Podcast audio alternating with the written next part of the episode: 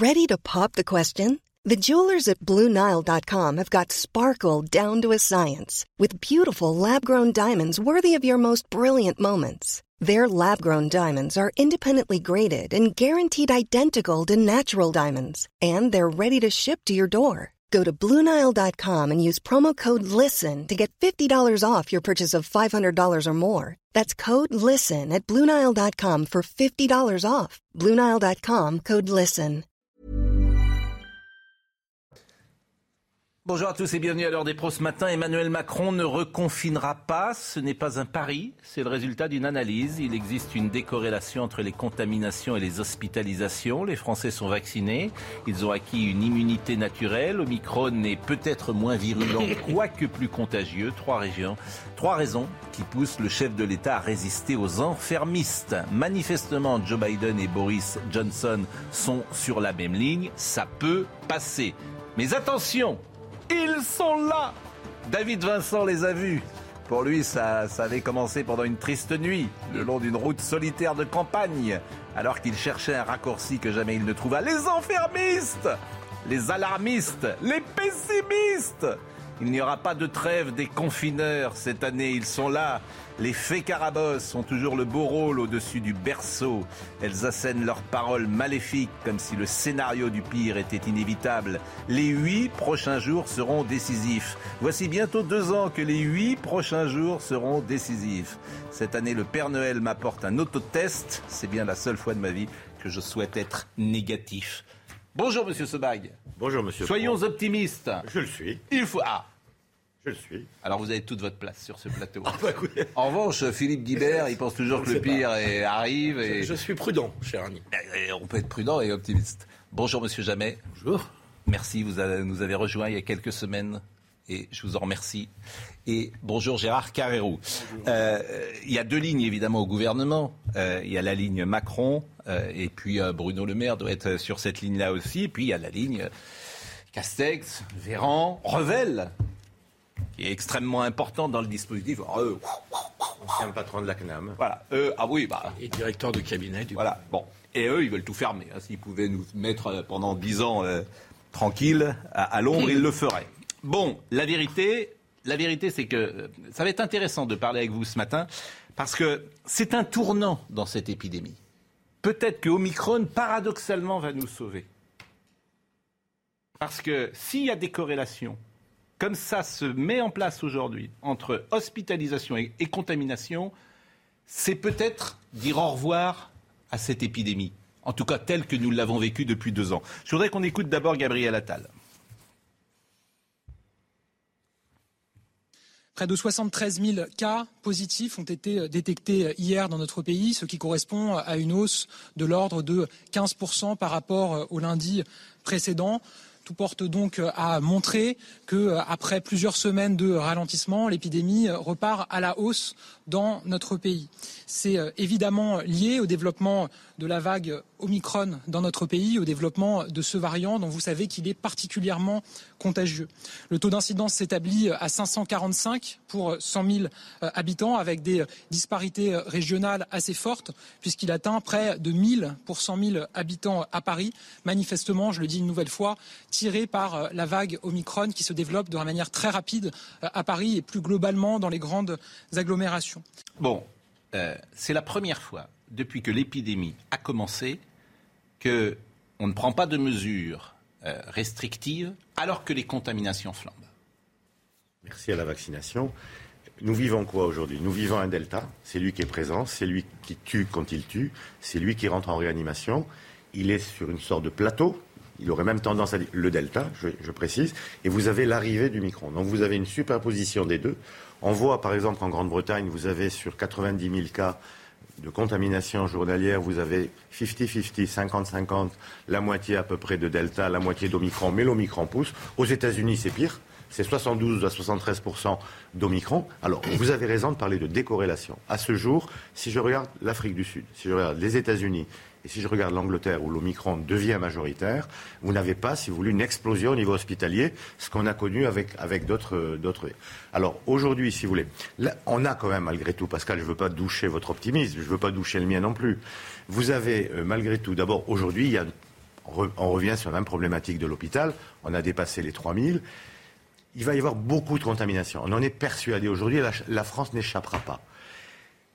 On, a peur. La seule crainte que nous ayons, c'est que sur le nombre de contaminations, vous ayez des non vaccinés, des gens en immunosuppression, etc., des gens avec beaucoup de comorbidités, et qui amène quand même quelques cas graves, si vous voulez. Et c'est là où on va, on, a, la crainte, si vous voulez, de l'embouteillage au niveau, au niveau des réanimations. C'est pas le cas. Mais on n'est pas le cas aujourd'hui. Sur une ligne, en tout cas, sur la ligne d'Emmanuel Macron, on n'est plus sur les restrictions, sur le couvre qui, ne servirait en fait à rien. Ça ne servirait à rien. La vague est tellement forte, c'est pas un couvre-feu, hmm. c'est pas un confinement qui l'arrêtera. Alors, pourquoi y a-t-il une autre ligne? Parce que ça, faut le dire. Et c'est vraiment, je pense qu'il faut changer les choses, parce qu'il y a une perversité des systèmes de gouvernement. Et si j'étais à la place peut-être de Jean Castex, je ferais la même chose. Castex, Revel, Véran, ils pensent à leur risque pénal. Parce que, mais ça, faut changer les choses. Parce que les gouvernants ne peuvent pas prendre des décisions en pensant que des juges d'instruction seront chez eux à 7 heures du matin. Ça, c'est pas possible. Des juges d'instruction et des associations qui portent plainte. Parce oui, que c'est pas les juges ça, c'est pas possible. Donc moi, je peux les comprendre. Mais ça, c'est pas possible. Il faut changer quelque chose parce qu'on ne peut pas prendre des décisions en pensant à soi. Vous ne menez pas une politique, vous ne menez C'est pas, possible. C'est un vrai sujet. il me semble que c'est un vrai sujet politique à changer. La pénalisation des, ministres, c'était dans les années 90, après les premières affaires. Mais le problème, c'est que le public le veut. Quoi. Le eh public, oui. Je crois qu'il y a 82% des gens qui sont. Euh, favorable. dire les ministres n'ont aucune responsabilité pénale, c'est c'est un effet. Dans l'exercice de ses fonctions, je pense qu'il faut qu'il n'ait pas de responsabilité. C'est un effet de la, c'est un effet de la, de la transparence et de et de l'affaire du sang, un, un, effet induit par l'affaire du sang contaminé qui date effectivement. On l'a vécu. Euh, Fabius l'a aussi vécu. On, on connaît, on connaît l'affaire. Et effectivement, au nom de cette transparence, hmm. dans laquelle se précipitent aujourd'hui un certain nombre d'organisations, euh, d'associations, au nom de cette transparence, c'est moi pour moi le déclic, je crois comme vous et comme beaucoup d'autres, ça a été lorsqu'on a perquisitionné l'ancien Premier ministre Édouard Philippe à 6 heures du matin, Bien sûr. 7 heures du matin. Je me suis dit comment dans ce pays peut-on imaginer qu'un homme moi, je, je, plaide, moi j'ai vécu avec les politiques depuis 50 ans. Je plaide pour la plupart d'entre eux sont des gens de bonne foi. Ils peuvent se tromper, ils font des erreurs, mais ce ne sont pas des malfaiteurs. Enfin, il peut y avoir quelques malfaiteurs, mais c'est une infime minorité. Ce sont des hommes de, bonne foi et de volonté. Donc ils prennent des décisions. Et parmi ces décisions, il y en a qui peuvent être effectivement de graves catastrophes. Mais donc il faut supprimer ça, il faut en arriver effectivement. On fait juste cette parenthèse parce que c'est vraiment Après, il faut, il, faut les, il faut les rendre éventuellement responsables après, lorsqu'ils sont sortis. Ils sont responsables politiquement et c'est l'élection. Politiquement font... on, est assez dur ici sur Olivier Véran notamment ou sur Jean Castex pour considérer qu'ils n'ont aucune responsabilité pénale dans cette épidémie. Non, je pensais simplement, euh, il y, a un rapport, ne croyez pas que c'est saugrenu, je pensais simplement que pendant une période un peu... Euh, à l'apogée de la Révolution française, on fusillait les généraux qui avaient des fêtes. Il y avait des défaites. Les généraux qui étaient battus, on les fusillait, on les, on les guillotinait. On les guillotinait. Et eh ben on s'est aperçu que c'était une mauvaise idée parce que, ou bien ils ne bougeaient plus par peur, évidemment, d'être guillotinés, ou alors ils faisaient n'importe quoi au risque d'être guillotinés, et on a renoncé à cela. Donc c'est pas une bonne idée. C'est pas une bonne idée de pénaliser les gens qui ont des décisions à prendre. Je suis d'accord avec vous. Alors écoutons Martin Blachier, il était hier avec nous, il est un peu sur votre ligne. Il y a deux ou trois choses sur lesquelles je, on veut l'écouter, vraiment sur cette euh, séquence si particulière que nous vivons. Et je disais, on, va le savoir dans les dix jours, hein, si Omicron c'est. Alors espérons que ce soit ça. Écoutons Martin Blachier. Et j'ai l'impression que rien ne permettra d'arrêter cette vague Omicron. Donc c'est toujours pareil. Je pense que politiquement on prend des mesures, mais on est tout à fait conscient qu'elles ont une efficacité euh, tout à fait limitée. Donc si, si je ne sais pas si c'est ce, que je, ferais si j'étais aux responsabilités, mais j'ai tendance à dire que toutes ces mesures-là, y compris les mesures par exemple qui ont été prises au Danemark de fermer euh, les théâtres euh, et les musées, euh, ce sont des, mesures assez symboliques. Donc à mon avis, on n'aura pas le choix, cette vague va déferler, on croise les doigts pour que cette décorrélation continue et qu'on puisse dire adieu à cette hystérie Omicron et ce scénario catastrophe que personne ne voulait voir. Alors, ce qui est intéressant, euh, et, on va d'ailleurs, je vais vous interroger tout de suite après, on, ne ferme pas. Ce qui est intéressant, c'est de voir que les autres doivent avoir sans doute la même analyse. Je pense à Joe Biden et je pense à Boris Johnson. Martin Blachier, de nouveau.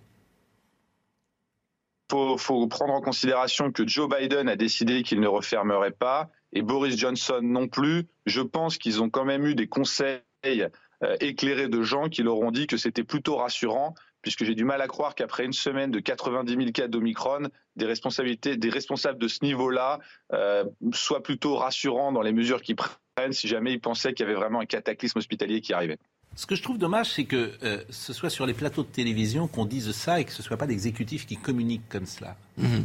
Et euh, je, trouve dommage, par exemple, il me semble que la parole de Blachier pourrait être portée par le ministre de la Santé. Depuis une semaine. Et oui, mais vous, vous n'êtes pas aux affaires. Il a dit ce matin, euh, le ministre de la Santé, peut-être qu'il était poussé par, par euh, le président de la République, il a dit malgré tout qu'il n'y aurait aucune nouvelle, que rien ne pourrait arrêter cette vague et que de toute manière, aujourd'hui, il est plutôt optimiste, si vous voulez, sur le fait qu'il n'y aurait pas de cas graves en fonction de ce qui se passe en Angleterre et, aux États-Unis. Et il explique que les autres pays qui ont pris des consignes type Danemark, Pays-Bas euh, et Allemagne également, c'est que le taux de vaccination n'est pas le même et le système de santé euh, n'est pas exactement le même. Et, ils attendent, nous attendons tous de voir. Parce qu'à l'heure actuelle, il y a quand même une légère montée du nombre des décès chaque jour. Hein. On en est à 200 morts. C'est le Delta. Monsieur Jamais, c'est le Delta. C'est exactement ce que j'allais vous dire. C'est exactement ce que j'allais vous dire. Vous nous dites qu'à l'heure actuelle, c'est Delta qui est encore prédominant. Alors, la, moyenne d'âge aujourd'hui. On attend forcément de voir ce que donnera Omicron petite différence, là vous ne l'avez pas passé, que j'ai avec mon collègue, avec Martin Blachier, qui lui dit qu'il faut maintenant vraiment uniquement les personnes de plus de 60 ans. Quand on regarde en réanimation, il y a un rajeunissement et l'âge médian est autour de 55 ans. Ça veut dire que vous avez autant de personnes de moins de 55 ans que de plus de 55 ans en réanimation. Donc il faut faire attention à ça. Voilà. Mais il y a autant, bah, très bien, mais je suis inquiet de ce que vous dites. Il y a autant de personnes en dessous médian, de 55 oui, l'âge médian. Au-dessus de 55 ans. si vous avez 100 personnes en réanimation, vous avez la moitié de ces 100 personnes qui ont entre 40 et 55 ans, et l'autre moitié qui a plus de 55 ans, mais ça peut être 70, 75 ans. je trouve quand même que c'est extrêmement inquiétant. Tous mes collègues de, réanimation, oui, il y a un rajeunissement, parce que c'est vrai qu'il y a eu plus d'efforts qui a été fait. Quand on regarde les non-vaccinés aujourd'hui, il y a eu plus d'efforts qui ont été faits chez les personnes âgées, même s'il en reste encore à vacciner, que chez les personnes beaucoup plus jeunes. Et on voit que le taux d'incidence, il est beaucoup le taux d'incidence aujourd'hui, il est beaucoup plus sur les, 40-50 ans qu'il n'est sur les plus de 50 ans. Tout le monde est dans l'attente parce que si on a d'un côté euh, le, nombre de contaminations, il est inquiétant dans un premier temps, voire affolant, mm. car au rythme où nous sommes à Paris, ça veut dire que si ce rythme reste le même, en l'espace de trois mois, trois mois, tous les Parisiens, sans exception, seraient contaminés. Et donc, et donc l'autre volet de la chose, mm. c'est de savoir si l'on a affaire à une forme atténuée mm. de la maladie, d'autant plus quand on est vacciné. Et à ce moment-là, ce chiffre cesse d'être affolant. Plus on se rapprochera de la grippe classique ou du rhume, moins le nombre sera important si l'on a affaire à des maladies, à une forme de la maladie, pardon, qui n'empêche pas les gens de se relever au bout de 8 jours ou de 10 jours et de repartir au travail. Ce, que j'entends, moi, sur Omicron, alors évidemment, je suis d'un naturel optimiste et j'ai toujours envie d'entendre ce que j'ai envie d'entendre, bien évidemment. Mais j'entends des Omicron, des gens qui disent en fait c'est un rhume. C'est ça que j'entends. Euh, ils ont eu au ils n'ont pas eu de symptômes, ils n'ont eu aucune courbature, ils n'ont pas eu de fièvre et ils ont eu un peu le nez euh, qui a coulé. Ce que disent certains virologues, et je le dis avec beaucoup de, beaucoup de précautions, c'est que soit vous avez attrapé le Delta, le Britannique, le Wuhan, soit vous êtes vacciné, soit vous aurez l'Omicron et que tout le monde, tout le monde va, va avoir été en contact avec ce virus, quel que soit le variant. Et donc, ça, on peut se dire, là, on, c'est une chimère, mais on peut arriver à cette immunité collective et donc atténuer complètement. Disparition, j'ai peur de prononcer non, hmm. même si on ne me mettra pas en procès, j'ai peur de prononcer le non. Juste un point sur les formes, effectivement, vous parlez de grippe, effectivement, les cas qu'on a aujourd'hui d'Omicron qu'on connaît et ce que nous disent nos collègues sud-africains et anglais, c'est vrai que c'est plutôt des jeunes, c'est une fièvre, c'est une fièvre pendant quelques jours, des douleurs musculaires, etc. C'est grippe, quoi. Mais est-ce qu'il y aura un absentéisme important? Voilà, c'est la question de l'absentéisme. Si vous voulez, sans que vous ayez des cas graves à l'hôpital, je sais que vous allez réagir, mais non, mais je sans vais pas réagir, mais évidemment aujourd'hui, sans que vous ayez des, cas graves, vous pouvez avoir un absentéisme extrêmement important à l'hôpital, Pascal, à l'hôpital, chez le personnel soignant, chez le personnel non soignant de l'hôpital. Tout un pays, tous les gens. Et vous pouvez mettre un pays à plat, si vous voulez, si vous avez un absentéisme massif. C'est une crainte. la société a changé, bien évidemment. C'est-à-dire que quand on était, nous, enfants, euh, on avait de la fièvre, on allait quand même à l'école. Et aujourd'hui, si tu as de la fièvre et que tu vas au travail, tu es un criminel. C'est ça la vérité. Parce que les gens vont te dire attention, tu et pourquoi pas d'ailleurs la société elle a changé. C'est-à-dire que attendez, tu vas nous refiler, euh, donc tu restes chez toi. Donc c'est c'est évidemment des, des, une société qui a changé dans le temps. Les gens travaillaient s'ils avaient de la grippe. Même avec l'Omicron aujourd'hui, vous avez le cas, vous êtes cas contact, vous arrêtez. Bien sûr, bien sûr. Mais c'est tout ça et moi je ne je ne le conteste pas. Hein. Je, je, je, je constate, bien évidemment. Bon, Pascal, oui, je ne voudrais pas apporter un argument médical? Parce que je n'ai pas la connaissance que notre ami a. Et je voudrais apporter un argument purement politique et intuitif. J'étais comme tout le monde un peu dans l'attente. Ce qui m'a surpris ce matin, c'est d'entendre qu'il y avait eu ce discours, et je l'ai écouté, ce discours du président américain. Joe Biden, c'est pas euh, Donald Trump. C'est un homme relativement prudent. Je me suis dit, en l'entendant, c'est un pays qui a été lourdement frappé, les États-Unis, l'un des plus frappés au monde. Hein. Il est encore. Le, nombre, je crois, des, morts maintenant est 600, 800 000 morts. donc, c'est considérable. On ne fait pas un discours comme celui qu'a fait euh, Biden, c'est-à-dire on ne bouge pas pour l'instant, sans avoir de solides, de solides références venant de son conseiller médical, le, fameux Anthony Fauci, que, j'ai eu la chance de rencontrer. un peu le contraire l'autre jour. Oui, mais non, il, a, il, a, dit là, là, là, il est très clair. donc je pense effectivement. Je, ça va dans votre sens. Ça va dans le sens d'une plutôt d'une bonne nouvelle. Alors, puisque euh, vous connaissez notre souplesse éditoriale, euh, et, qu'on devait écouter Biden plus tard. Mais puisque vous en parlez, euh, je vous propose d'abord d'écouter, euh, et, et, je le dis à Marine Lançon, et elle va me dire si euh, on peut d'abord écouter Elisabeth Guedel, qui a écouté le discours et qui nous fait une première synthèse, et on écoutera les deux passages de Biden, parce que, en fait, vous avez raison, et c'est vous qui avez raison, on aurait dû l'écouter plus haut, parce que c'est très significatif. C'est la nouvelle de la nuit. Hein. Exactement. Mais comme vous êtes branché sur les États-Unis, ah, oui, ah oui, mais vous n'êtes pas, vous plus retourné depuis quand bah, euh Depuis deux ans, parce que j'ai ah pas pu en tant que Français. Moi, là, vous n'avez pas le droit d'y aller. Oui, je suis français. Vous n'avez pas le droit d'y aller J'ai pas pu y aller pendant les deux étés. Donc vos petits enfants euh, sont là-bas bah, Ma fille est à Paris actuellement, mais, mais, mais, autrement, j'ai pas vu mes petits enfants. Enfin bon, bah, ça c'est. Ah ben c'est pas. Non mais si, c'est intéressant. Ils ont ils, ont, ils ne sont pas sortis depuis deux ans. Votre fils, tout le monde, toute la famille est là-bas. Là-bas, bien sûr. Mais votre fille a eu le droit de venir quand même. Ma fille a eu le droit de venir. Et elle a le droit de repartir. Il n'y a pas de quarantaine, il n'y a rien. J'espère pour elle. Oui, maintenant on peut. Non mais maintenant on peut. Si j'avais voulu y aller à Noël, j'aurais pu y aller à Noël. Ah, vous pouvez là Oui, oui, oui. Là, on peut. Depuis le 8 novembre, depuis le 8 novembre, la, frontière a été ouverte pour, les Européens. Elisabeth Guedel, la synthèse de ce qu'a dit Joe Biden. Joe Biden a voulu rassurer les Américains. Pas de raison de paniquer. Nous ne sommes pas en mars 2020, a-t-il dit. 200 millions de personnes ont été vaccinées aux États-Unis, près des deux tiers de l'ensemble de la population. Donc le président a appelé ceux qui n'étaient pas encore eh bien, à aller se faire vacciner, ceux qui le sont à aller recevoir leur dose de rappel. Il a euh, parlé de Donald Trump, ce qui est très rare pour dire que même l'ancien président américain avait reçu sa dose supplémentaire de vaccins. Joe Biden a également annoncé une série de mesures, la distribution gratuite de 500 millions de tests rapides à faire chez soi, à commander en ligne dès le mois prochain, la mobilisation euh, de l'armée, des médecins et des infirmiers militaires pour aider les hôpitaux.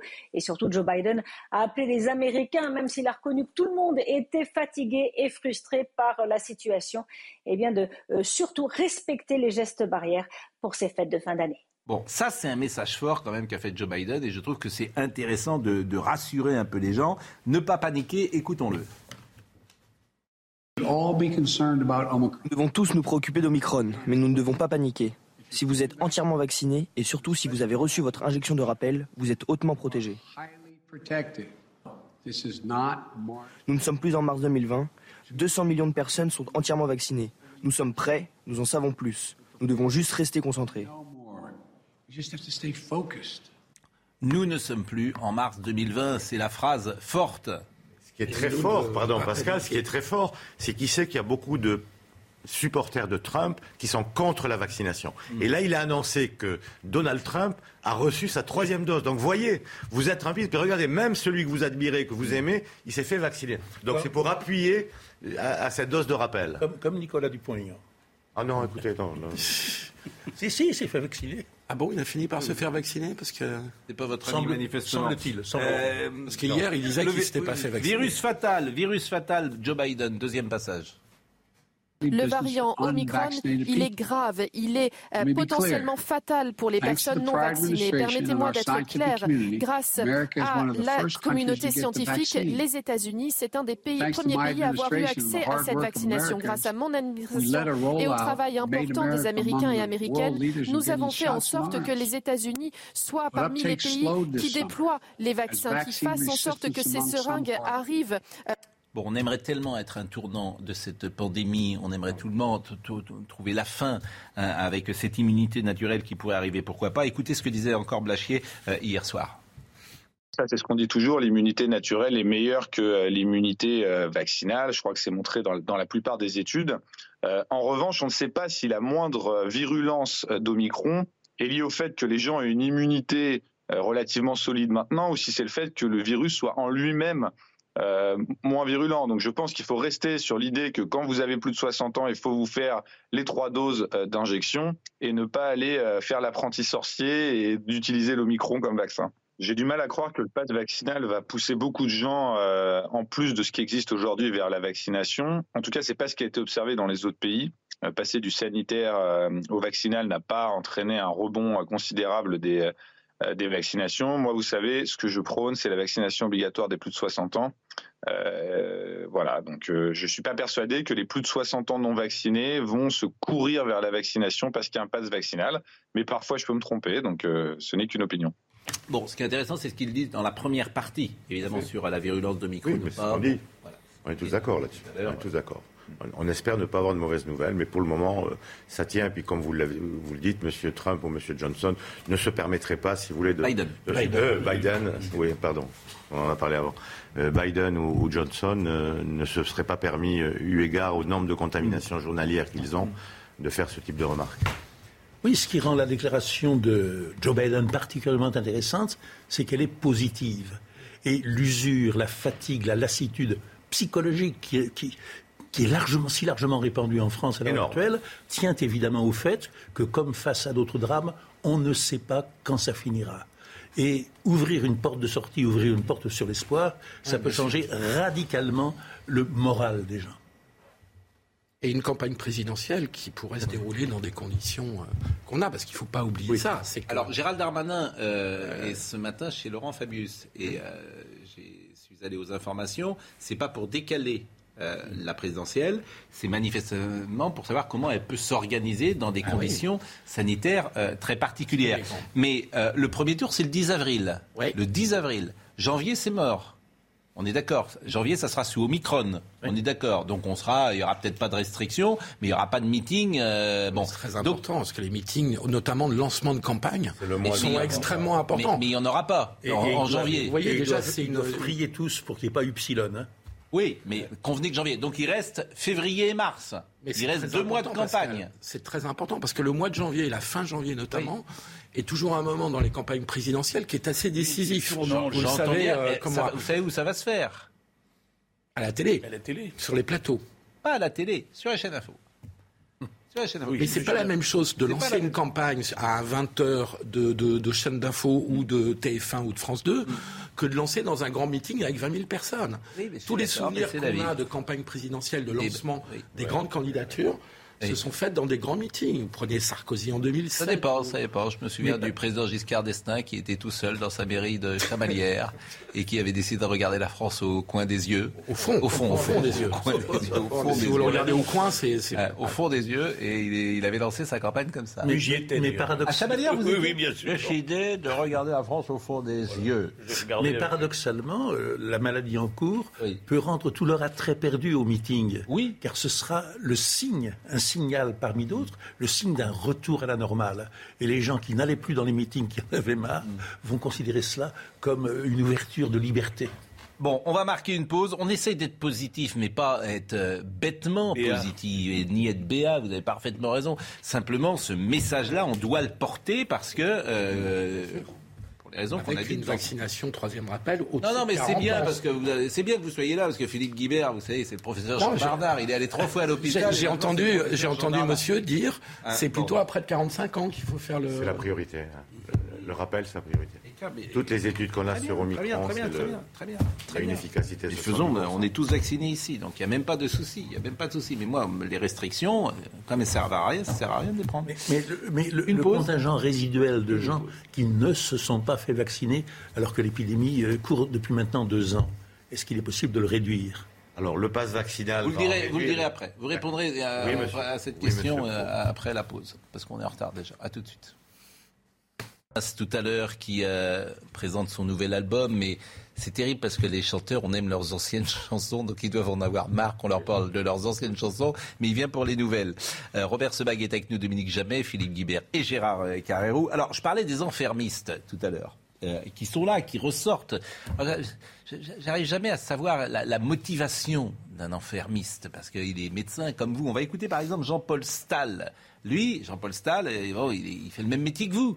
Vous le connaissez, j'imagine. Bon, alors est-ce que c'est pour des raisons psychologiques, des raisons d'ADN Est-ce que c'est des réflexes personnels qui parlent? Pourquoi certains veulent enfermer Pourquoi d'autres ne veulent pas enfermer? Écoutons-le. Je crois qu'il faut s'attendre s'il n'y a pas un sursaut en termes de respect des mesures barrières, s'il n'y a pas un sursaut en matière de vaccination, euh, la solution, c'est effectivement un confinement. Euh, il n'y en a pas d'autre. Ou alors on accepte les morts. Euh, c'est une autre façon de voir les choses. Hmm. Mais on, en est là. Ce chantage aux morts à chaque fois, je suis fasciné dans cette crise. En fait, j'ai le sentiment depuis le départ que chacun aura réagi en fonction de son ADN ou ce qu'il y a de plus profond. C'est de l'ordre du réflexe. Si vous voulez, il y a une crainte. Alors moi, je vais vous dire, comme lui, je vais vous dire, vous savez, il va y avoir 100 000 cas de contamination tous les jours. Là-dessus, il y aura des personnes diabétiques non vaccinées. Ils vont arriver à l'hôpital, ils vont mourir à l'hôpital. Le système hospitalier va exploser. Ça, ce qu'il dit. Et puis d'abord, c'est pas vrai. Peut-être que peut-être que ce, il va être terrible cet Omicron. Peut-être qu'il va être plus terrible que le Delta. Donc voilà, c'est le verre à moitié plein, le verre à moitié vide, si vous voulez. Alors effectivement, ça fait très très peur. C'est très angoissant. Aujourd'hui, il y a un principe de réalité. Le principe de réalité, c'est qu'il y a une vraie décorrélation si vous voulez, aux États-Unis, en Angleterre, et même chez nous, il y a une décorrélation grâce à la vaccination. Et, et ce qu'on voit aujourd'hui avec l'Omicron, si vous voulez, n'a pas fait exploser les cas. Donc c'est ça qu'il faut dire aujourd'hui. Donc voilà, parce qu'ils réagissent, parce qu'ils ont peur, principe de précaution. Oh là là, mais après, euh, voilà. Je préfère me tromper par excès que par défaut. Il n'existait pas dans des sociétés il y a 40 ou 50 ans. Euh, le gouvernement accélère, et là on va parler du pass vaccinal, pass, et notamment pass sanitaire possible dans les entreprises. C'est que ça ne serait pas un pass vaccinal dans les entreprises. C'est un pass sanitaire. Ah, donc c'est pas la même chose. Voyez le sujet euh, de... Euh, je ne sais pas qui a fait le sujet d'ailleurs, mais euh, en revanche le gouvernement accélère. C'est Reda M. Rabit a fait ce sujet. Premier coup d'accélérateur du gouvernement, l'adoption du pass vaccinal. Le projet de loi qui avait été annoncé vendredi dernier par le Premier ministre, qui devait initialement être présenté en Conseil des ministres le 5 janvier, sera présenté dès lundi prochain à l'occasion d'un Conseil des ministres exceptionnel qui se tiendra pour l'occasion. En clair, le pass vaccinal sera d'abord présenté au Conseil des ministres le 27 décembre, puis entre Noël et le jour de l'an, le texte sera examiné par les deux chambres, Assemblée nationale et Sénat, avant une adoption définitive prévue pour la première quinzaine de janvier. L'exécutif engage une course contre la montre face aux variants Omicron. Près de 73 000 cas positifs ont été enregistrés ce lundi, une hausse de 15% par rapport au lundi précédent. 20% des cas détectés relèveraient du variant Omicron. Par ailleurs, 2 millions de créneaux supplémentaires vont être créés d'ici la fin de l'année pour permettre à plus de Français de faire leur rappel vaccinal. Bon, est-ce que ça va être efficace Passe vaccinal, passe sanitaire dans les entreprises? Je crois que le patronat et les syndicats n'étaient pas favorables au fait d'avoir un pass vaccinal dans les entreprises. Pass sanitaire. Oui, mais ça ne peut pas être un pass vaccinal pour le coup, parce que qu'est-ce que tu fais de quelqu'un dans l'entreprise bah, Qu'est-ce que tu en ferais Tu le vires Celui qui n'est pas vacciné, il fait quoi Et donc, c'était le projet initial du gouvernement. Hein, Donc, euh, je pense que les partenaires sociaux ont pesé pour qu'il n'y ait pas ce contrôle dans les entreprises et qu'on soit plutôt sur des mesures pragmatiques où on incite les gens à se faire Qui contrôlerait C'est quand même très compliqué. Oui, c'est le grand, euh, le grand impensé de l'obligation. dans la loi de non, mais les, défenseurs de cette mesure font valoir qu'elle est appliquée sans problème depuis des mois maintenant à l'entrée des restaurants, à l'entrée des cinémas, etc., etc.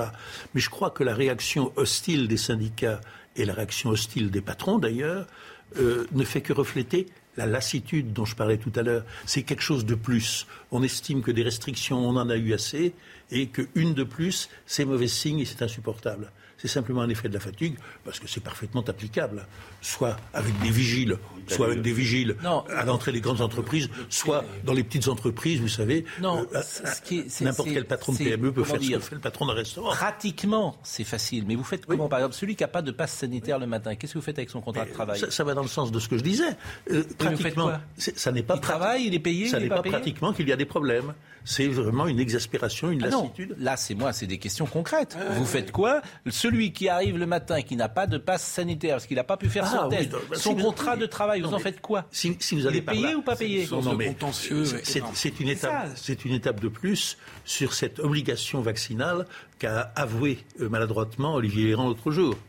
L'obligation vaccinale déguisée. Oui, j'entends bien, mais il y a des conséquences dans l'entreprise qui sont assez complexes à mettre en place. J'en citais une euh, tout simplement. mais l'argumentation technique. La responsabilité de l'employeur, par exemple. Mais l'argumentation technique. Si on veut, écoutez, c'est simple. Hein. si le gouvernement le veut à un moment ou à un autre, les difficultés techniques, on les résoudra. Et les syndicats, bon, il y aura un compromis qui se fera. Je pense que ça va dépendre de notre discussion précédente. Si ça va plutôt dans le bon sens, si les nouvelles sont moins pessimistes, mm. effectivement, je pense qu'on n'ira pas. Mais sinon, vous n'empêcherez pas une partie des députés de la majorité qui étaient pour de, déposer des amendements et ils peuvent avoir une majorité. Mais s'ils sont encouragés, parce que ça va dans le bon sens que ça n'a pas été introduit dans la prochaine loi. C'est pour ça. Le contrôle au niveau des entreprises. Ils l'ont pas mis. Donc parce que ça s'est très mal passé avec Madame Borne et les syndicats. Oui, là il y a discussion. Hein. Apparemment, oui, ça, s'est très mal placé. Vous avez raison mais c'est pas, pas parce que ça s'est mal passé que ce serait pas dans la nouvelle loi. Après, à partir du moment où vous imposez quelque chose, il vous faut des sanctions. Quel type de sanctions Pour l'employeur, pas pour l'employeur L'employeur ne contrôle pas, il est. Ça, vous, avez créé une usine à gaz. Vous une usine à gaz. Vous avez déjà 5 millions parce que. une usine à gaz. mais si vous me salariés qui sont déjà. Si vous me permettez, j'y insiste. Euh, c'est un signal de pessimisme qui est donné par cette nouvelle restriction. Et c'est pour cela, je crois que c'est si mal accepté. Si au contraire cette nouvelle restriction annoncée est levé, ce sera le signe qu'on peut respirer enfin. Michael Perromort, votre confrère, vous le connaissez? Non. Ah oui. Il est où? Ah, il est où? Vous allez l'écouter. Ah, manifestement, vous n'êtes pas sur sa même ligne. Michael. À Cochin. Pierre Mort. Mais il est, à Cochin, vous êtes à, la. Pitié-Salpêtrière. À la, la Pitié. Bon, voilà, ce qu'il a dit. Il a commenté le, le pass sanitaire ou le pass vaccinal. Il était sur Europe hier. Voici ce qu'il a dit. Tout le monde s'accorde aujourd'hui à peu près à dire que euh, sur le contrôle de l'épidémie, l'action du pass est strictement euh, marginale. En revanche, effectivement, ça a poussé des millions de gens à se faire vacciner, ce qui est une bonne chose parce que au sein de ces millions de gens, il y en a qui sont à risque, qui sont âgés, qui sont euh, diabétiques, qui sont hypertendus. Par contre, et là aussi c'est un autre reproche qu'on peut faire au pass sanitaire, et donc bientôt au pass vaccinal, c'est qu'il y a des millions de gens qui sont vaccinés pour rien parce qu'ils ne sont pas à risque. Tous les jeunes, par exemple, tous les gens qui ont 40, 50 ans. Pour rien, professeur Perromont, pour rien ah, Ils auraient pu ne pas l'être. Oui, à mon avis, ils sont vaccinés pour rien dans la mesure où eux-mêmes ne sont pas à risque de faire des formes graves. Donc concentration euh, des efforts d'abord évidemment. C'est ce que je crois on aurait tous souhaité. Ce qu'il aurait fallu faire alors peut-être depuis le début en tout cas aller vers cette population de gens euh, plaident et moi je suis très favorable à ça, c'est-à-dire cibler les gens à risque et laisser le virus circuler chez tous les autres. Un tour et donc chez les enfants. Vacciné pour rien. Non, je suis pas d'accord. Je suis pas d'accord avec ce qu'il dit sur les adultes. On peut discuter sur les enfants. Là, je suis tout à fait prêt à en parler.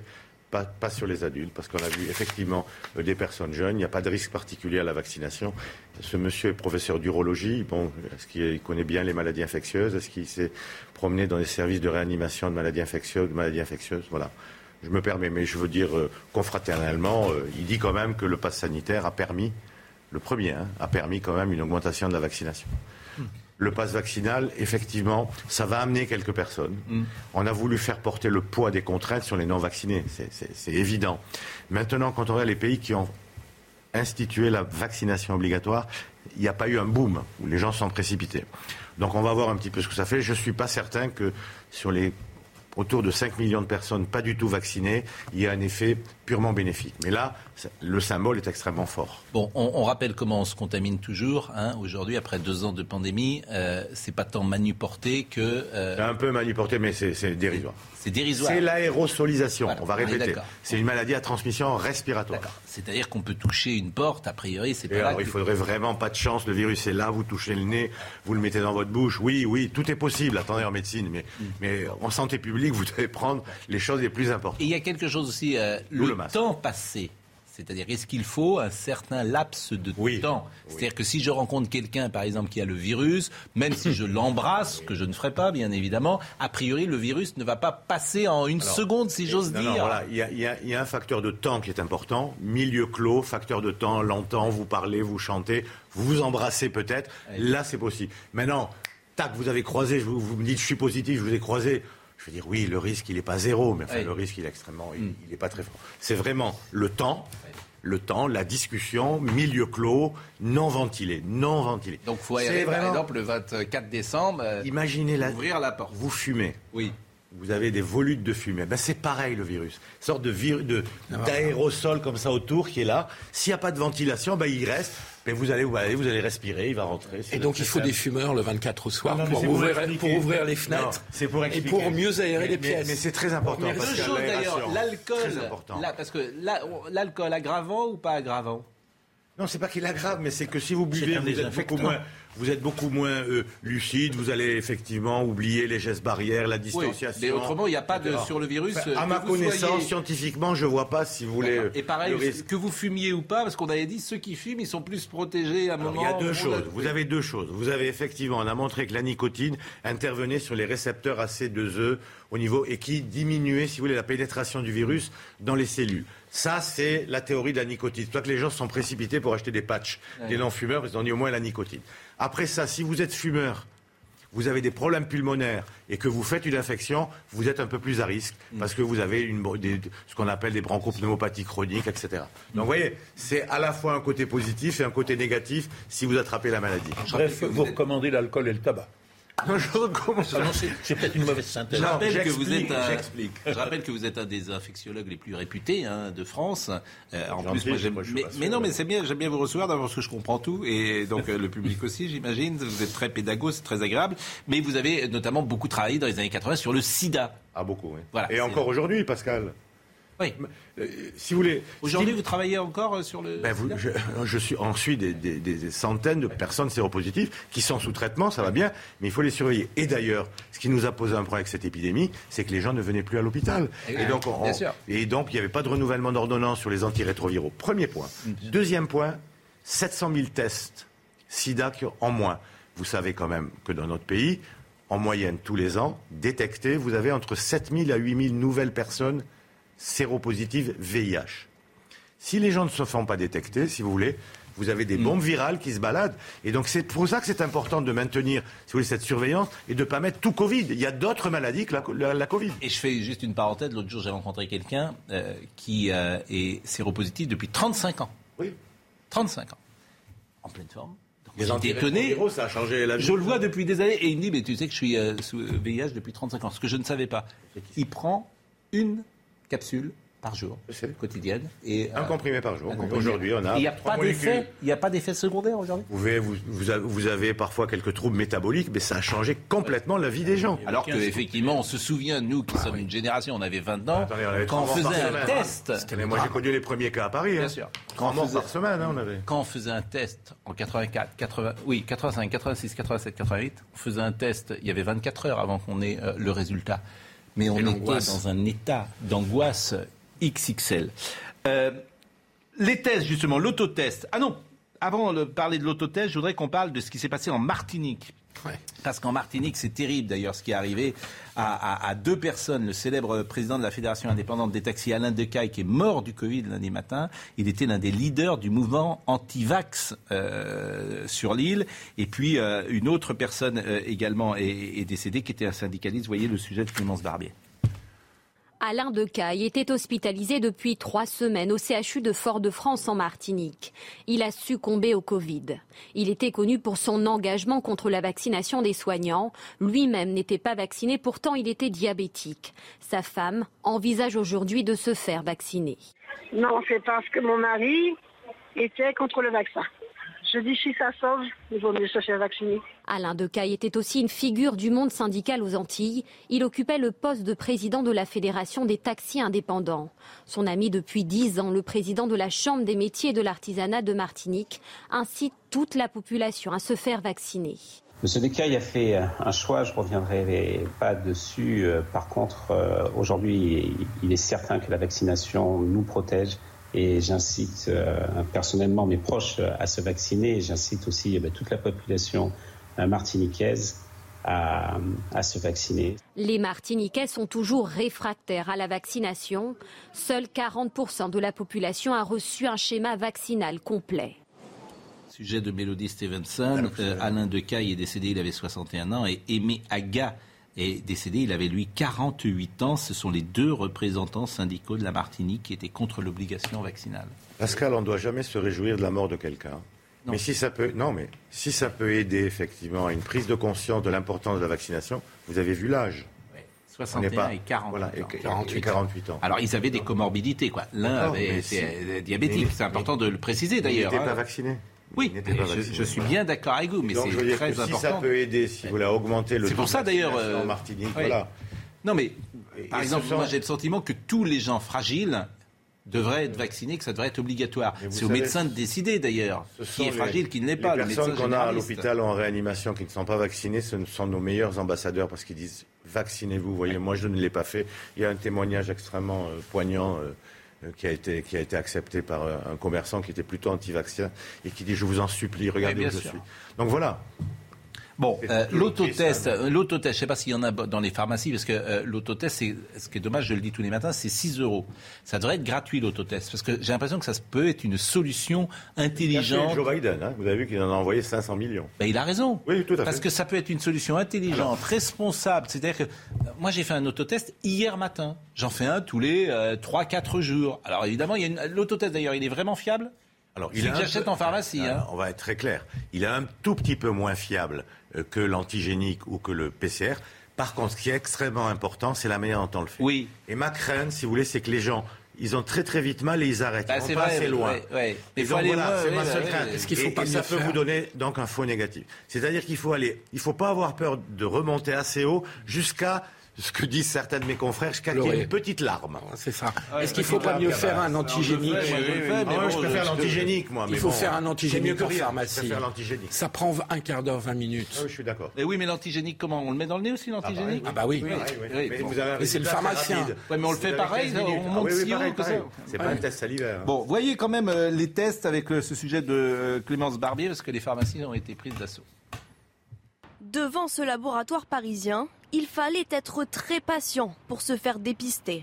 Il faut compter au moins 3h30 pour se faire tester. Quand on voit du monde, euh, bah, il faut être sûr que tout va bien et qu'on met personne en danger. Il faut faire attention parce que ça arrive très vite et euh, il y a plein de variants et on ne sait pas ce qui arrive. Donc euh, faire attention à ses proches, grands-parents, parents et tout le monde.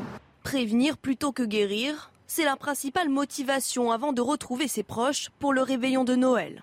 Dans cette pharmacie, c'est aussi la ruée sur les tests. Faut que je mette un numéro Ce matin, j'ai réalisé déjà 66 tests. C'est la 66e personne à se faire tester. Je laisse mettre le masque sur la bouche, s'il vous plaît. Au total, 250 tests antigéniques sont réalisés chaque jour ici. C'est trois fois plus que le mois dernier. Renforcer l'équipe officinale, c'était l'objectif en cette période d'année. J'avais un équivalent de 6 temps plein, on est passé à 8 temps plein, sachant que non seulement euh, il faut s'occuper euh, des dépistages, mais en plus de la vaccination. Autre option pour éviter les longues heures d'attente, les autotests, à réaliser sous la supervision d'un professionnel de santé sous la supervision d'un professionnel de l'autotest. Bah, hein. non, je ne vais pas venir. Il faut bien l'expliquer aux gens, voilà. Bah, oui. C'est la seule contrainte. Non, mais on sait bien qu'on voilà, on, a peur d'aller très loin. Et on a toujours peur d'aller. Il faut faire attention. Euh, dites-moi, euh, pour terminer sur le sujet, Israël quatrième dose. Quatrième dose. Vous voulez qu'on voit quand même euh, le sujet de ce, le plateau de Sosna Ophir, qui est notre correspondante en Israël, Nathalie Sosna Ophir. Israël devient le premier pays au monde à administrer une quatrième dose, dans un premier temps aux plus de 60 ans et aux soignants. Une excellente nouvelle qui va aider le pays à traverser la vague d'Omicron qui déferle sur le monde, c'est féliciter le Premier ministre Naftali Bennett, soulignant le rôle de précurseur d'Israël en matière de vaccination.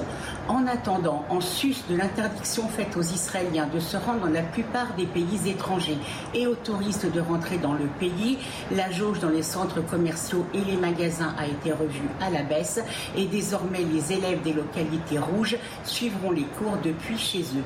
Objectif, bien sûr, d'endiguer ce qu'il est désormais convenu d'appeler la cinquième vague de contamination, de garder l'économie ouverte et de gagner du temps, le temps d'injecter la troisième dose à la grande majorité de ceux qui y sont éligibles et de vacciner le maximum d'enfants de 5 à 11 ans. Quatrième dose avant la euh, cinquième Pascal, ils ont commencé la troisième dose bien avant nous. C'est-à-dire qu'en Israël, le, enfin, le rappel, la troisième dose, elle a commencé en juin, juillet. Et donc, effectivement, on sait, si vous voulez, que chez les personnes âgées, puisque c'est recommandé chez les personnes âgées, au bout de 5-6 mois, il faudra le contrôler. Vous avez une baisse de l'immunité, donc il faut rebooster. Et plus on va rebooster, plus on espère augmenter cette durée de protection. Mais c'est une réalité scientifique. On referme euh, évidemment le dossier euh, Covid et on va parler politique. Euh, je vous regardais tous les deux, vous avez fait toutes les campagnes de la Ve République. Pas nous deux, sûrement toutes, oui. Oui, probablement. Ah, et je me disais, quelle est pour vous, euh, parce qu'on dit souvent que cette euh, campagne va être euh, rude et violente, mais ce qu'on dit surtout, c'est que cette élection est peut-être la plus importante depuis longtemps. Est-ce que vous diriez cela ou est-ce qu'il y a immédiatement une élection qui vous paraît davantage charnière dans l'histoire de la cinquième Dominique Jamais. Écoutez, euh, vous me posez là une question à laquelle je ne peux pas répondre, parce que cela dépendra des résultats qu'on ne connaît pas et pour cause. Mais non, mais imaginez, imaginez, imaginez. Non, mais c'est vrai. Imaginez, imaginez que ce soit Zemmour ou Marine Le Pen qui soit élue, ça, représente une rupture à plus d'un point de vue. si c'est M. Macron qui est réélu mm. ou Mme Pécresse qui est élue, je pense qu'on peut s'attendre à une non-rupture avec la politique suivie jusqu'à ah, Vous pensez que Valérie Pécresse et euh, Emmanuel Macron, ce sont les mêmes? Écoutez, je fais partie, je l'avoue, je, je le proclame même, je fais partie des gens qui trouvent Mme Pécresse une personne intéressante, intelligente, euh, euh, compétente, euh, mais j'ai quelques doutes, je le dis comme c'est, sur sa sincérité. Je ne fais pas confiance à Madame Pécresse, qui en campagne et sous l'effet probablement de la primaire notamment, est devenue une partisane forte, acharnée de la rigueur, de l'autorité, de l'ordre public, etc. il me semble que ce n'était pas l'attitude qu'elle avait et le segment sur lequel elle se positionnait lorsqu'elle était une petite élève, un bébé Chirac. Euh, mm. donc, je ne suis pas persuadé que Mme Pécresse ce soit la rupture. Mm. Ce serait une rupture personnelle. Et euh, Emmanuel Macron, euh, comment dirais-je, serait privé s'il était battu par Mme Pécresse de la possibilité de la nommer à Matignon. Mais euh, voilà. En fait, vous êtes très vache. Mais non, vous l'avez tué. Hein. vous l'avez tué là. C'est une vacherie. Ah, si vous dites à Valérie Pécresse qu'elle peut être première ministre d'Emmanuel Macron, c'est une vraie vacherie. Je, dis ce que je pense. et je pense que ce n'est pas forcément son cas à elle. Et, et, et si elle a des atouts euh, indéniable pour les raisons que j'ai dites, compétente, intelligente, etc. etc. Euh, et, un deuxième atout, parce que c'est une femme et que beaucoup de gens, et de femmes notamment, souhaiteraient voir une femme devenir enfin président de la République, euh, il y a à l'heure actuelle une demande de sincérité une demande de, probité intellectuelle et morale à laquelle Mme Pécresse ne répond pas de façon satisfaisante. Vous allez voir la subtile transition que je vais faire. Je voudrais dire un mot là-dessus. Ben, vous le direz après la pub, euh, si ça vous ennuie pas. Mais vous allez voir la subtile transition que je vais faire. Est-ce que vous êtes adepte de changer tout? Changer tout. Changer tout. C'est une chanson de Jonas. Ah, on va recevoir Michel Jonas. Changer tout. Changer tout. Michel Jonas est là. Et là, Michel Jonas, respect. Michel Jonas arrive. On est allé au bord de la mer. Et oui, mais alors, vous allez rester avec nous. On va vous mettre euh, dans un coin. Michel Jonas dans une seconde. À tout de suite. Changer tout.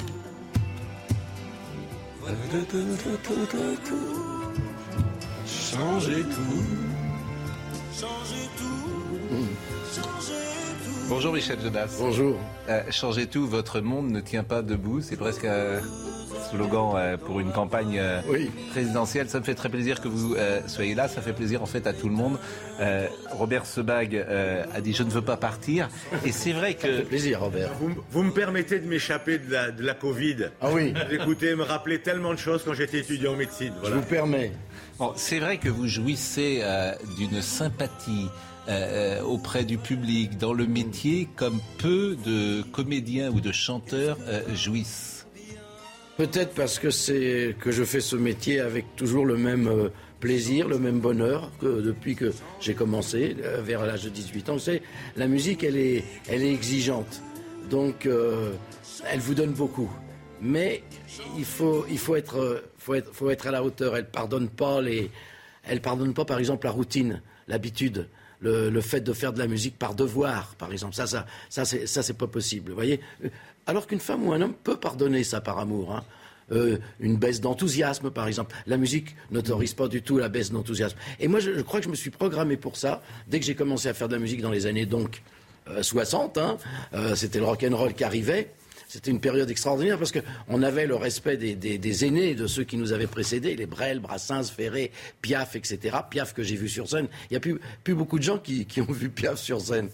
C'est une question que je pose souvent euh, quand je fais un spectacle. Qui a vu Piaf sur scène? Piaf est morte en 1963. Oui, il y en a de moins en moins. Donc, euh, ben, moi, je l'ai vu. 60 ans. C'est ça. Quelques... Bon. C'est un des premiers spectacles que j'ai vu. Mon père m'avait. quand même pas très grand. non, non, je suis de 47, mais quand même, euh, voilà, moi, je, je l'ai vu. Et d'un seul coup, dans les années 60, arrive le rock'n'roll. Donc ça, c'était notre musique. C'est-à-dire, nous, nous, on avait le respect des, voyez, de, de la vraie chanson traditionnelle française, c'est-à-dire l'importance des mots, des histoires qu'on raconte, des sentiments, des, des, émotions, etc. Mais, ado, ma musique, moi, c'était le rock'n'roll, c'était, c'était, le blues. Donc, euh, j'ai commencé avec ça. Euh, au Golf Draw d'Henri Leproux, et je me suis programmé pour. J'étais tellement heureux d'être sur scène, mais même un, besoin physique. C'est pour ça que la période qu'on a traversée, où on, a été privé de scène, de théâtre, etc., ça a été difficile, parce que ce besoin physique d'être sur scène et de faire de la musique et de partager avec des autres, moi, quand je l'ai connu, ce truc-là, je me suis dit, ça, je veux pas le perdre. Et je me suis mis ce programme-là, je crois. Et, et, quand je monte sur scène aujourd'hui, j'ai 18 ans et c'est peut-être certainement pour ça euh, que ça continue à bien marcher, parce qu'une histoire, euh, vous savez, c'est quoi le succès?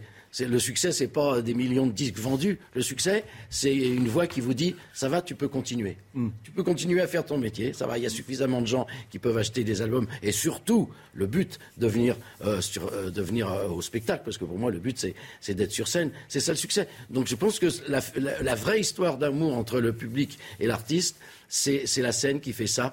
Et c'est peut-être pour ça que ça dure. Je pense que c'est pour ça que ça dure, parce que j'aime toujours ça. Alors, vous présentez votre nouvelle tournée qui s'appelle Groove, qui, a commencé en, octobre partout en France, qui s'achèvera d'ailleurs au Zénith de Rouen en mars 2022.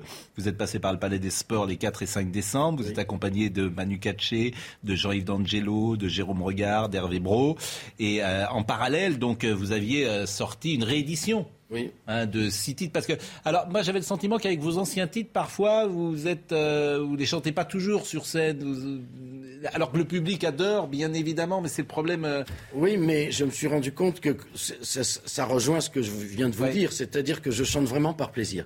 Quand je prépare un spectacle, mm. mon premier critère, c'est qu'est-ce que j'ai envie de chanter, et non pas pas ce qu'ils auront envie d'entendre. voilà, pas forcément ah parce que ce qu'ils ont envie d'entendre. Mm. Mais quelquefois, ça correspond. Hein. Oui. Heureusement. Mais il y en avait pendant un moment, vous les, par exemple, les vacances au bord de la mer, vous ne chantiez plus. Oui, j'avais plus envie. Et donc, je, pars du principe que si j'ai pas envie et que je chante pour faire plaisir, il y a quelque chose qui va pas bien se passer. C'est pas possible. Vous voyez, on peut pas euh, par plaisir. Et pourquoi vous avez plus envie de la chanter, par exemple? Ah ben C'est parce que j'ai besoin d'absence et je vais certainement la retrouver plus tard avec le, même. Mais il y a des chansons dont je ne me lasse jamais, par exemple. Super Nana, vous Super Nana, Alors ça, c'est frappant de le plaisir. Tiens, on va écouter parce que j'ai demandé à Marine Lançon ce matin en préparant l'émission, je lui ai dit euh, prends euh, l'enregistrement live de Super Nana. Parce que ceux qui ont vu, euh, on a tous vu. moi, je vous ai vu beaucoup de fois hein, sur scène. À chaque fois, en fait, c'est un spectacle, c'est un one-man show, en fait. Oui. Vous parlez beaucoup. D'abord, il y a toujours une qualité de son qui est exceptionnelle dans le spectacle. Ça, va faire, plaisir. Non, mais c'est vrai, une qualité de son qui est exceptionnelle, des musiciens qui sont exceptionnels. Et vous, vous êtes, c'est un one-man show. Il y, a le chant, mais il y a aussi ce que vous dites. Et écoutez ces quelques paroles que vous dites. En... Ah non, ça c'est pas c'est pas là que non, c'était tout le début euh, que je voulais vous faire écouter, mais euh, on va le caler euh, différemment. En revanche, on, on, va écouter tout à l'heure aussi. je voulais te dire que je t'attends. Je voulais te dire que je t'attends puisque ça c'est dans la réédition. Est-ce qu'on l'a déjà ou pas? Voilà, écoutons.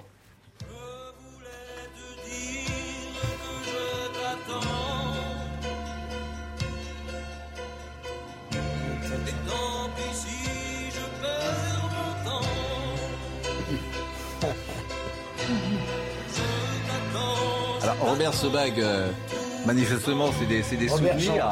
C'est voilà, c'est des souvenirs euh, pour vous. Mais bon, là, alors, il y, a quelque chose de très. en fait, on reconnaît toujours un, artiste à la couleur, au climat euh, d'une chanson. Et vous, on, vous reconnaît immédiatement parce qu'il y a une mélancolie dans, parfois dans certaines de vos chansons.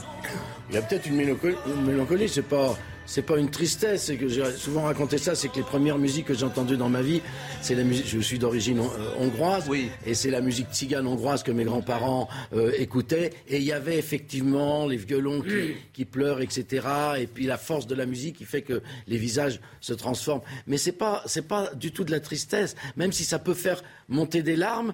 C'est, en fait, c'est, l'état dans lequel j'étais qui est important. Mm. Vous savez, quand on parle d'inspiration, c'est pas la musique qui m'inspire, c'est l'état dans lequel j'étais quand j'écoutais cette musique que j'essaye de retrouver mm. euh, quand j'écris. Voilà, mais c'est pas du tout de la nostalgie ou de la tristesse. Et c'est même, moi, je trouve que c'est pas la tristesse qui est émouvante, c'est la beauté des choses. Et donc, euh, quand, mais, ce qui est beau est souvent triste.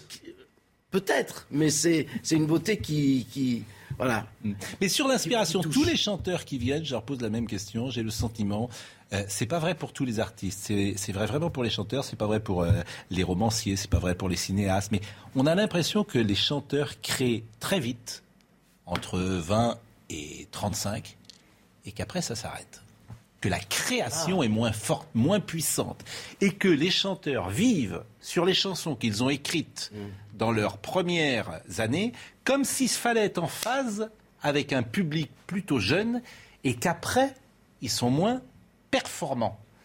Est-ce que vous avez eu ce sentiment que l'inspiration, la, création était moins forte en même temps que les années qui passaient?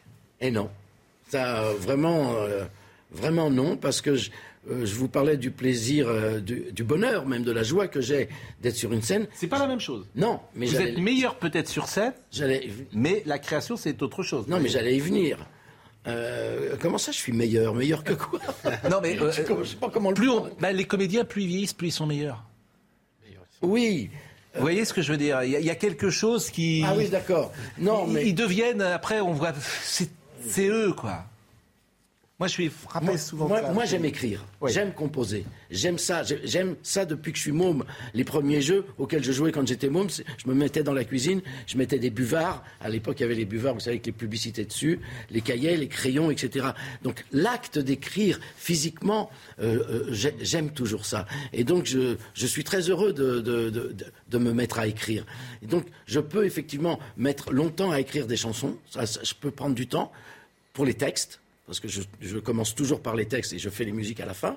Et les textes, je peux me trimballer des textes sur des années. Je reprends des cahiers que j'avais commencé, etc. Vous voyez, c'est toute une aventure de se plonger dans, l'écriture d'un album. Et les musiques, ça, va très vite. Mais j'ai pas l'impression que, euh, que, je me lasse de ça. C'est exactement pareil, quoi, non. Alors, on va réécouter, euh, parce qu'on parlait politique avant que vous arriviez. Ah mince c'est pas mon truc, hein, ne me posez pas de questions. Non, euh, ben, on, fera juste petit, une petite parenthèse politique et, on reviendra évidemment à votre actualité. Mais je vous avais promis, euh, euh, le, comment dire, Super Nana. Et Super Nana, on voit la jubilation que vous avez.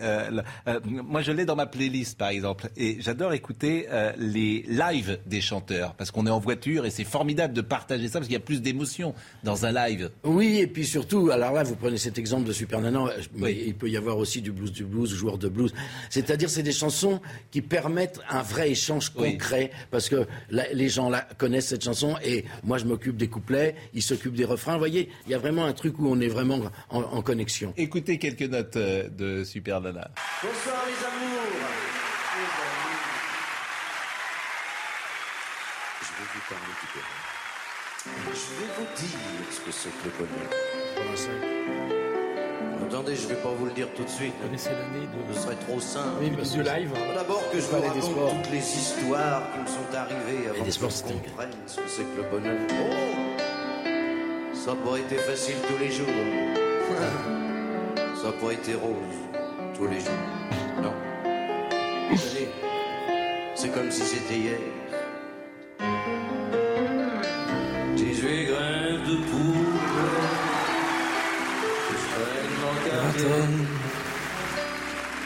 Jamais vu plus belle qu'elle dans la cité. Les serveuses du mille bar, du banana, qu'on débiote dans le noir. Au Superman. Vous pouvez chanter, hein C'est des trucs pour la tout. Oui, mais alors vous chantez le refrain aussi. Ce que je peux dire, c'est que moi je suis devenu auteur-compositeur à partir du troisième album. Cette chanson est une chanson de Jean-Claude Vanier. Premier album, 74. Super. Je m'embête pas, c'est c'est le public qui chante. Quand vous entendez votre voix, euh, parce que j'imagine un chanteur pense euh, que sa voix euh, peut être. euh, La voix, elle. cha- elle Est-ce qu'elle a cha- changé Oui. Vous trouvez Oui, elle a changé, mais moi je préfère ma voix d'aujourd'hui à celle que j'avais quand j'avais 18 ans ou 20 ans. Parce qu'avec le temps, on le sait, on peut perdre un peu dans les, dans les hauteurs, dans les aigus, vous savez. Mais par contre, la voix avec l'âge euh, prend de la chaleur. Elle s'élargit un peu. Et moi je préfère ça. Je préfère ma voix d'aujourd'hui à, à- à celle d'il y, a- d'il y a 30 ans. Ça, c'est un live de 85 lorsque vous l'avez 85 au Palais entendu. Voilà, qui, était, qui avait été. Univers Uni. Univers. Alors ça, c'est le climax. euh, quand, quand Uni vers l'Uni, il y a la boîte de jazz, évidemment. Oui. C'était euh, un succès considérable. Vous, vous étiez peut-être numéro 1 au top 50 à Ah, l'époque bah, avec pas, cette, oh, euh, j'en sais rien. En tout cas, c'est vrai qu'on a, que j'ai fait le Palais des Sports, qui est une salle de 4500 personnes pendant, euh, pendant 15 jours. Bon, vous m'autorisez à parler politique ou pas? Bien sûr. Quelques secondes. Je vous écoute. Ah, sauf si euh, M. Sebag veut poser une question. Ah, vous voulez partir, M. Sebag? Je vais y aller, mais voilà. je Bon, il faut qu'il aille à l'hôpital quand euh, même. Bah, Ça remuait beaucoup de choses. Mais- imaginer. C'est c'est vrai. Et alors, euh, je voudrais quand même aussi. euh, euh, Michel Drucker a donné à cette génération. euh, dans les années 70, à l'époque, à la télévision, il y avait Sardou, Johnny, etc. Quand vous êtes arrivé, vous, avec euh, Souchon, avec Woolsey, voilà, Ce qu'on appelait la nouvelle chanson voilà. française. Euh, en fait, c'est Drucker qui vous a mis dans les rendez-vous du dimanche, Oui. dans ces émissions, qui vous a fait venir plus à l'époque que d'autres Et il y émissions. a les- certaines émissions de télévision comme Ouais. Euh, Marité et Gilbert Carpentier qui nous donnaient de la place Ouais. aussi. Donc ça, c'est, euh, moi je me souviens très bien, et c'était pour nous qui étions ados, euh, avec Philippe, on se connaissait à l'époque, c'était une révolution parce qu'on avait là des, chanteurs qui correspondaient un peu plus Oui. peut-être à ce que nous avions envie. Notre génération. voilà, euh, envie d'entendre. Bon, le sondage du premier tour. euh, vous voyez, là, on passe. Au revoir, Monsieur Sebag. Vraiment, merci beaucoup. Changez tout. Euh, le sondage du premier tour, et on peut faire peut-être. Alors, il a répondu à la question tout à l'heure. Oui, vous n'avez pas, ré- vous Je avez vais pas répondu à la question. Est-ce que c'est la, la répondre en présidence regardant la couleur de, de Michel Jonas. Oui. C'est-à-dire que l'élection prési- je vais résumer l'élection présidentielle à venir, c'est euh, changer tout ou changer un peu. Il y a deux, on attend deux choses de cette élection. Ouais. Première chose, le président de la République sortant sera-t-il réélu ou non Aujourd'hui, ses chances apparaissent assez bonnes d'être réélu, je dirais 3 sur 5, me semble-t-il, autour de 3 sur 5. Donc premier choc. Deuxième choc, est-ce que ce sera lequel ou laquelle des trois protagonistes à droite pourra être élu? Parce que si c'est Madame Pécresse, et je, rejoins un peu ce qu'a dit euh, Dominique euh, Jamais à si c'est Madame Pécresse, les gens auront l'impression que ça va changer, mais que ça va changer un peu. Alors un peu, un peu beaucoup, mais un peu. Et si c'est au contraire Marine Le Pen ou Zemmour qui était élu, ça serait. Alors là, on rejoindrait votre question qui était y a-t-il eu sous la Ve République? Et là, je réponds ça ressemblerait à ce moment-là à l'élection de 81 où on a eu un véritable changement quand, quand Mitterrand a C'est sans succédé doute à effectivement l'élection la plus marquante depuis. mais, mais euh, si c'est la ouais. première hypothèse, Ah. les gens diront bon, s'il y a une forme de quelque part de changement dans la continuité. Le sondage est là, en tout cas, il nous permet de voir que Emmanuel Macron euh, reprend euh, le large, que Valérie Pécresse euh, baisse, que Éric Zemmour a du mal à décoller, que Marine Le Pen creuse l'écart avec Éric Zemmour, que Yannick Jadot, alors ça c'est quand même une surprise. Moi, Yannick Jadot à 5%, je trouve que c'est une surprise absolument incroyable. Et je parle même pas du PS avec Anne Hidalgo qui est à 3%. C'est Mélenchon qui est en train de, récupérer le lead à gauche. Ah, oui, mais un lead à 11% simplement. Vous voyez, il est en dessous d'Éric Zemmour. Donc c'est les, quatre premiers candidats aujourd'hui sont quatre candidats qui ne sont pas à gauche, en tout cas. Euh, Emmanuel Macron, bien sûr, la gauche, on veut, mais il peut être un peu à droite, un peu à gauche. Oui, mais Mélenchon est tellement bon quand il est en campagne, je ne suis pas surpris qu'il remonte. Je, j'ai beau euh, euh, regarder la télévision sur la campagne d'aussi près que je le peux, je n'ai rien noté, rien entendu, rien enregistré. C'est pas une méchanceté là de Yannick Jadot depuis qu'il a été euh, désigné. Qui, non, mais qui reste, qui reste. donc, c'en était une. Peut-être, qui, reste en mémoire. Et, Mélenchon, si je ne savais pas de quels euh, excès il est capable, aussi bien verbaux que même physiques, si je ne connaissais pas son admiration pour Staline, Chavez et Castro, mais en l'écoutant, je le voyant, je me dirais, mais voilà quelqu'un qui a une vision, une culture, une cohérence, une intelligence, une éloquence. Mais il est fabuleux ce type. Je suis d'accord avec vous, mais il n'a pas d'admiration pour Staline. Il n'a pas d'admiration pour Staline. Ah, il ne l'a jamais renié. Ah non, euh, bien sûr que oui. Ah, mais... c'est un ancien trotskiste, donc euh, non, non, en, tant qu'ancien trotskiste, il déteste par-dessus tout Staline. Sur, l'Union, autant pour moi, sur l'Union soviétique, sur le communisme, sur Trotsky, etc. Il est de ce côté-là. Il n'a jamais condamné Staline. Excusez-moi. Non, non, je m'inscris en fond contre ce Écoutons Éric Zemmour sur les parrainages et après on va avoir l'analyse de Gauthier euh, Lebret. quand vous disiez Michel Jonas tout à l'heure, moi la politique c'est pas pour moi. Vous le dites parce que au fond vous ne voulez pas froisser votre public et vous ah, savez qu'il y a toutes les sensibilités, ou vous le dites parce que non, ça, veut dire que je ne suis pas un grand spécialiste. Ça ne veut pas dire que j'ai pas une conscience politique et ça ne veut pas dire que je ne vais pas voter. Je vais voter, bien sûr. Mais je ne veux pas en parler publiquement. Voilà. Il n'y a pas de chanson politique hein, dans ce que vous avez fait. Non, mais il y a des chansons qui peuvent servir à des, certaines prises de conscience par rapport à, notre rapport avec euh, l'environnement, avec la planète, avec, l'autre, avec les autres, parce que je pense que le respect est une des valeurs fondamentales, quoi, et, la fraternité est une des valeurs fondamentales. Et, si, euh, si on peut s'en sortir, c'est, grâce à la fraternité. Hein. Euh, Éric Zemmour, qui n'aura pas son parrainage, écoutons-le, il a demandé au maire de l'aider, et après Gauthier Lebret nous donne son analyse. Cher maire de France, le dernier espoir de mes adversaires est que je n'obtienne pas mes parrainages. Depuis des mois, j'ai sillonné la France et rencontré nombre d'entre vous. Mes équipes ont contacté beaucoup de maires et je les en remercie vivement, comme je remercie ceux qui m'ont déjà accordé leur promesse de parrainage. Ce n'est pas une tâche facile quand on n'a pas de parti établi et il est même possible que je n'obtienne pas ces parrainages tant le système est fait pour protéger les grands partis. Chère mère de France, vous avez le pouvoir de donner la parole à des millions de Français. Utilisez-le. Aidez-moi. Ne vous laissez pas voler cette élection. Bon, Gauthier Lebret, euh, les parrainages, euh, est-ce qu'on sait précisément euh, combien aujourd'hui Éric Zemmour a de parrainages? Éric Zemmour euh, revendique autour de 350 parrainages récoltés. La vidéo que vous avez euh, diffusée, Pascal, avait déjà eh été diffusée et tournée il y a euh, deux semaines. Elle a donc été remise sur les réseaux par les équipes d'Éric Zemmour qui ont lancé hier un vaste plan de communication avec le hashtag sur Twitter très repris 500 parrainages pour Éric Zemmour. Et les équipes d'Éric Zemmour nous font savoir que 450 personnes sont sur le terrain pour trouver les 150 parrainages manquants avant début mars. Donc a priori, s'il y en a 350 aujourd'hui, il reste trois mois, il n'y a, pas de sujet, euh, Gauthier Lebret. On va les avoir. Euh, alors, les équipes d'Éric Zemmour sont plutôt confiantes, mais euh, vous l'avez vu, c'est pas simple. C'est pour ça qu'Éric Zemmour a multiplié les appels du pied au maire. Et les équipes d'Éric Zemmour nous font savoir qu'il y a eu une accélération après le meeting de Villepinte et le ralliement de Philippe de Villiers. Trêve des confiseurs pour Éric Zemmour, programme jusqu'au 31 décembre eh bien, normalement, la semaine prochaine, euh, Éric Zemmour euh, se retirera en famille et il diffusera notamment des vidéos sur les réseaux sociaux pour souhaiter euh, notamment ses bons voeux aux Français, mais il n'y aura pas de déplacement sur le terrain. Bah merci, merci beaucoup, euh, Gauthier Lebret.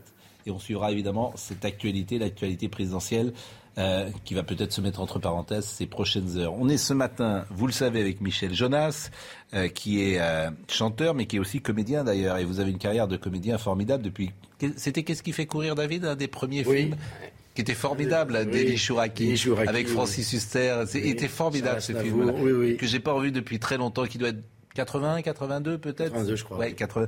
Et alors, je, voyais dans votre filmographie, par exemple, les vétos que vous avez fait en 2019. Ah je dis à tout le monde, allez voir les vétos sur MyCanal. C'est un film formidable.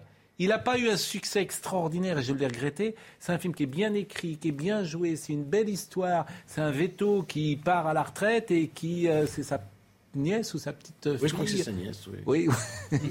qui va qui va prendre euh, la, qui va prendre c'est Noémie Schmidt. Hein, oui, c'est ça. Elle est formidable. Elle, est superbe. C'est vraiment un très très très bon film. Oui, oui, oui. Oui, oui, j'ai bien aimé ce, film. Et vous avez euh, mené en, parallèle carrière de comédien Oui, mais ça, a toujours été ça. J'ai toujours eu envie de ça. Euh, vous savez, avant de faire de la musique, j'ai pris des cours d'art dramatique. En fait, j'ai commencé avec ça. Vous savez, ah j'ai commencé à, oui, avec le théâtre, avec parce que voilà, je, J'aimais ça. Quoi. Je me souviens, j'avais été voir Robert Hirsch, euh, qui jouait le père. Euh, et, de euh, Florian Zeller. Zeller. J'avais été dans sa loge et je lui ai dit, vous savez, monsieur Hirsch, j'ai eu envie de faire du théâtre parce que je vous ai vu dans Crime et Châtiment. Il m'a regardé, il m'a dit, vous m'avez vu dans Crime et Châtiment? C'était à la Comédie Française et j'aimais bien quand j'étais ado aller à la Comédie Française. Et puis surtout, il y a un truc qui m'avait vraiment marqué, c'était le 25 décembre 1960. Cyrano de Bergerac passe à la télévision. Il n'y avait pas beaucoup de chaînes. Hein. Daniel Sorano. Daniel Sorano.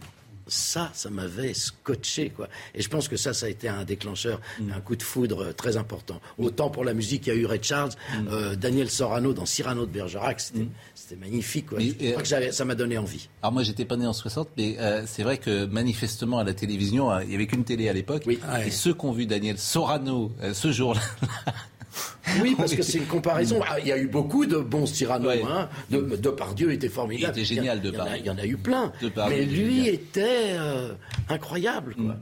Mm. Et ça m'a vraiment marqué. Quoi. C'était mon héros. Quoi. On a beaucoup de, Cyrano à la télévision le soir euh, pour. Euh, oui, mais alors, moi j'ai un problème avec Cyrano, c'est que je peux plus le voir depuis que Depardieu a, a joué, parce que pour moi, Cyrano, c'est Depardieu. Ah oui. Et ah Roxane, c'est Anne Brochet. Ah donc c'est voilà, ils ont fermé, ils ont fermé le banc et Weber, c'est De Guiche. Et pour moi, c'est Sorano. Oui. Donc bon. Alors on va écouter, on va écouter. Dites-moi. Ah oui. Parce que dites-moi. Alors ça, c'est une chanson quand ta fiancée t'a quitté, ce qui peut arriver hein, dans nos vies, ou ton fiancé d'ailleurs. Euh, question qu'on se pose. Voilà, ça tu peux écouter cette chanson, l'écouter en boucle. Et moi j'ai une question très précise à vous poser sur cette question. Dites-moi. Dites-moi, dites-moi, qu'elle est partie pour un autre que moi, mais pas ça à cause de moi. Alors là, j'ai une question et je pense que beaucoup de gens ont dû vous poser cette question. évidemment, évidemment. Euh, pourquoi faut lui dire qu'elle n'est pas partie à cause de lui? Comme je vous l'ai dit tout à l'heure, je suis devenu auteur-compositeur à partir du troisième album, c'est-à-dire l'album où il y avait Je veux pas que tu t'en ailles, du blues, du blues. J'en ai fait une trentaine. Dites-moi faisait partie du premier album ah, 74. Le texte est de Franck Thomas. Oui. Et moi, j'ai fait la musique de cette chanson. Je n'ai pas écrit le texte. Donc la question, c'est quoi? Bah, Pourquoi il faut lui dire euh, qu'est-ce qui est le mieux d'être quitté euh, à cause de soi ou pas à cause de soi? Ça, c'est une vraie question. Voilà, c'est une vraie. Autre. Bah oui, c'est une vraie question. Bah euh, je, pense que le fait de pas de pas décevoir, c'est pas mal quand même. Je me souviens un jour, je suis monté dans un taxi et le, gars me dit J'aime beaucoup votre chanson là où vous vous suicidez au gaz. Je me dis Je me suicide au gaz. Et en fait, c'était dites-moi. Ah parce qu'il y a un moment où je dis dans la chanson J'ai cloué ma porte, qu'est-ce qui m'a pris? J'ai brisé le mur, euh, mis du papier journal sous les fenêtres. Et pour lui, ça voulait dire que j'ouvre le gaz et que je me suicide. Mais non, moi, moi je pense que ce serait, c'est pas mal de dire que pourquoi pas une histoire d'amour, elle peut commencer, puis à un moment donné finir quand les chemins se séparent, mais qu'au moins il y, a, eu des moments intenses et, pas de déception. Hmm. Je pense que c'est pas mal ça. Vous la chantez toujours celle-là? Pas tout le temps. Non. Vous vous rendez compte, les gens, peut-être, il y a peut-être des gens qui viennent sur, euh, uniquement pour entendre cette chanson-là. Et ils repartent le soir. Non, non, alors ils seraient déçus, alors, non, non. Euh, on en a, moi j'en ai mis cinq, hein, évidemment, mais alors, ils sont dans ma playlist, hein, les cinq que j'ai mis. Euh, bon, les vacances au, bord de la mer, ça c'est terrible. Alors on regardait les bateaux, on suçait des glaces.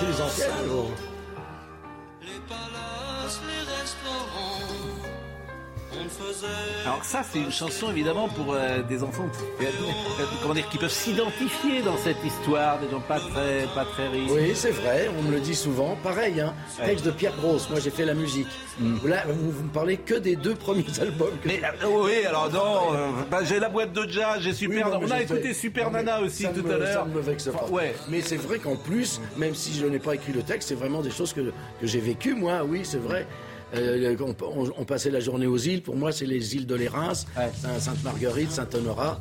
Bon, ça, c'est un peu plus tard. Euh, évidemment, la, boîte de, de jazz.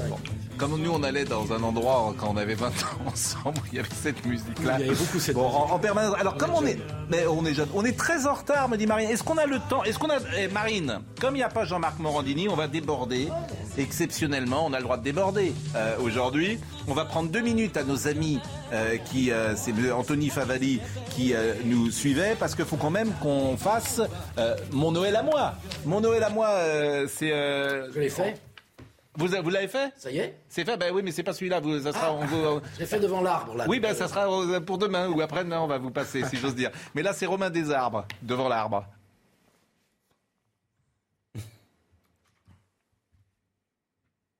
Mon Noël à moi Est-ce que nous l'avons? Ça arrive, me dit euh, Marine Lançon. Euh, mon Noël à moi. Ça arrive? Ça arrive. Ah là, il y a eu une transition. Euh, alors mon Noël à moi, c'est évidemment un, Noël en famille. Euh, Noël, c'est un moment de, joie qui revient, qui revient chaque année. La joie de la naissance de Jésus pour, euh, pour les chrétiens, et puis la joie de se retrouver euh, avec tous les tous les siens pour pour tout le monde. Mon Noël, c'est évidemment avec euh, ma famille, avec euh, mes frères, mes sœurs, les enfants, les, euh, les petits-enfants, la reine-mère autour, ma mère. Et puis, on se fait plaisir, on s'offre des cadeaux, on se raconte les dernières histoires de, de la famille.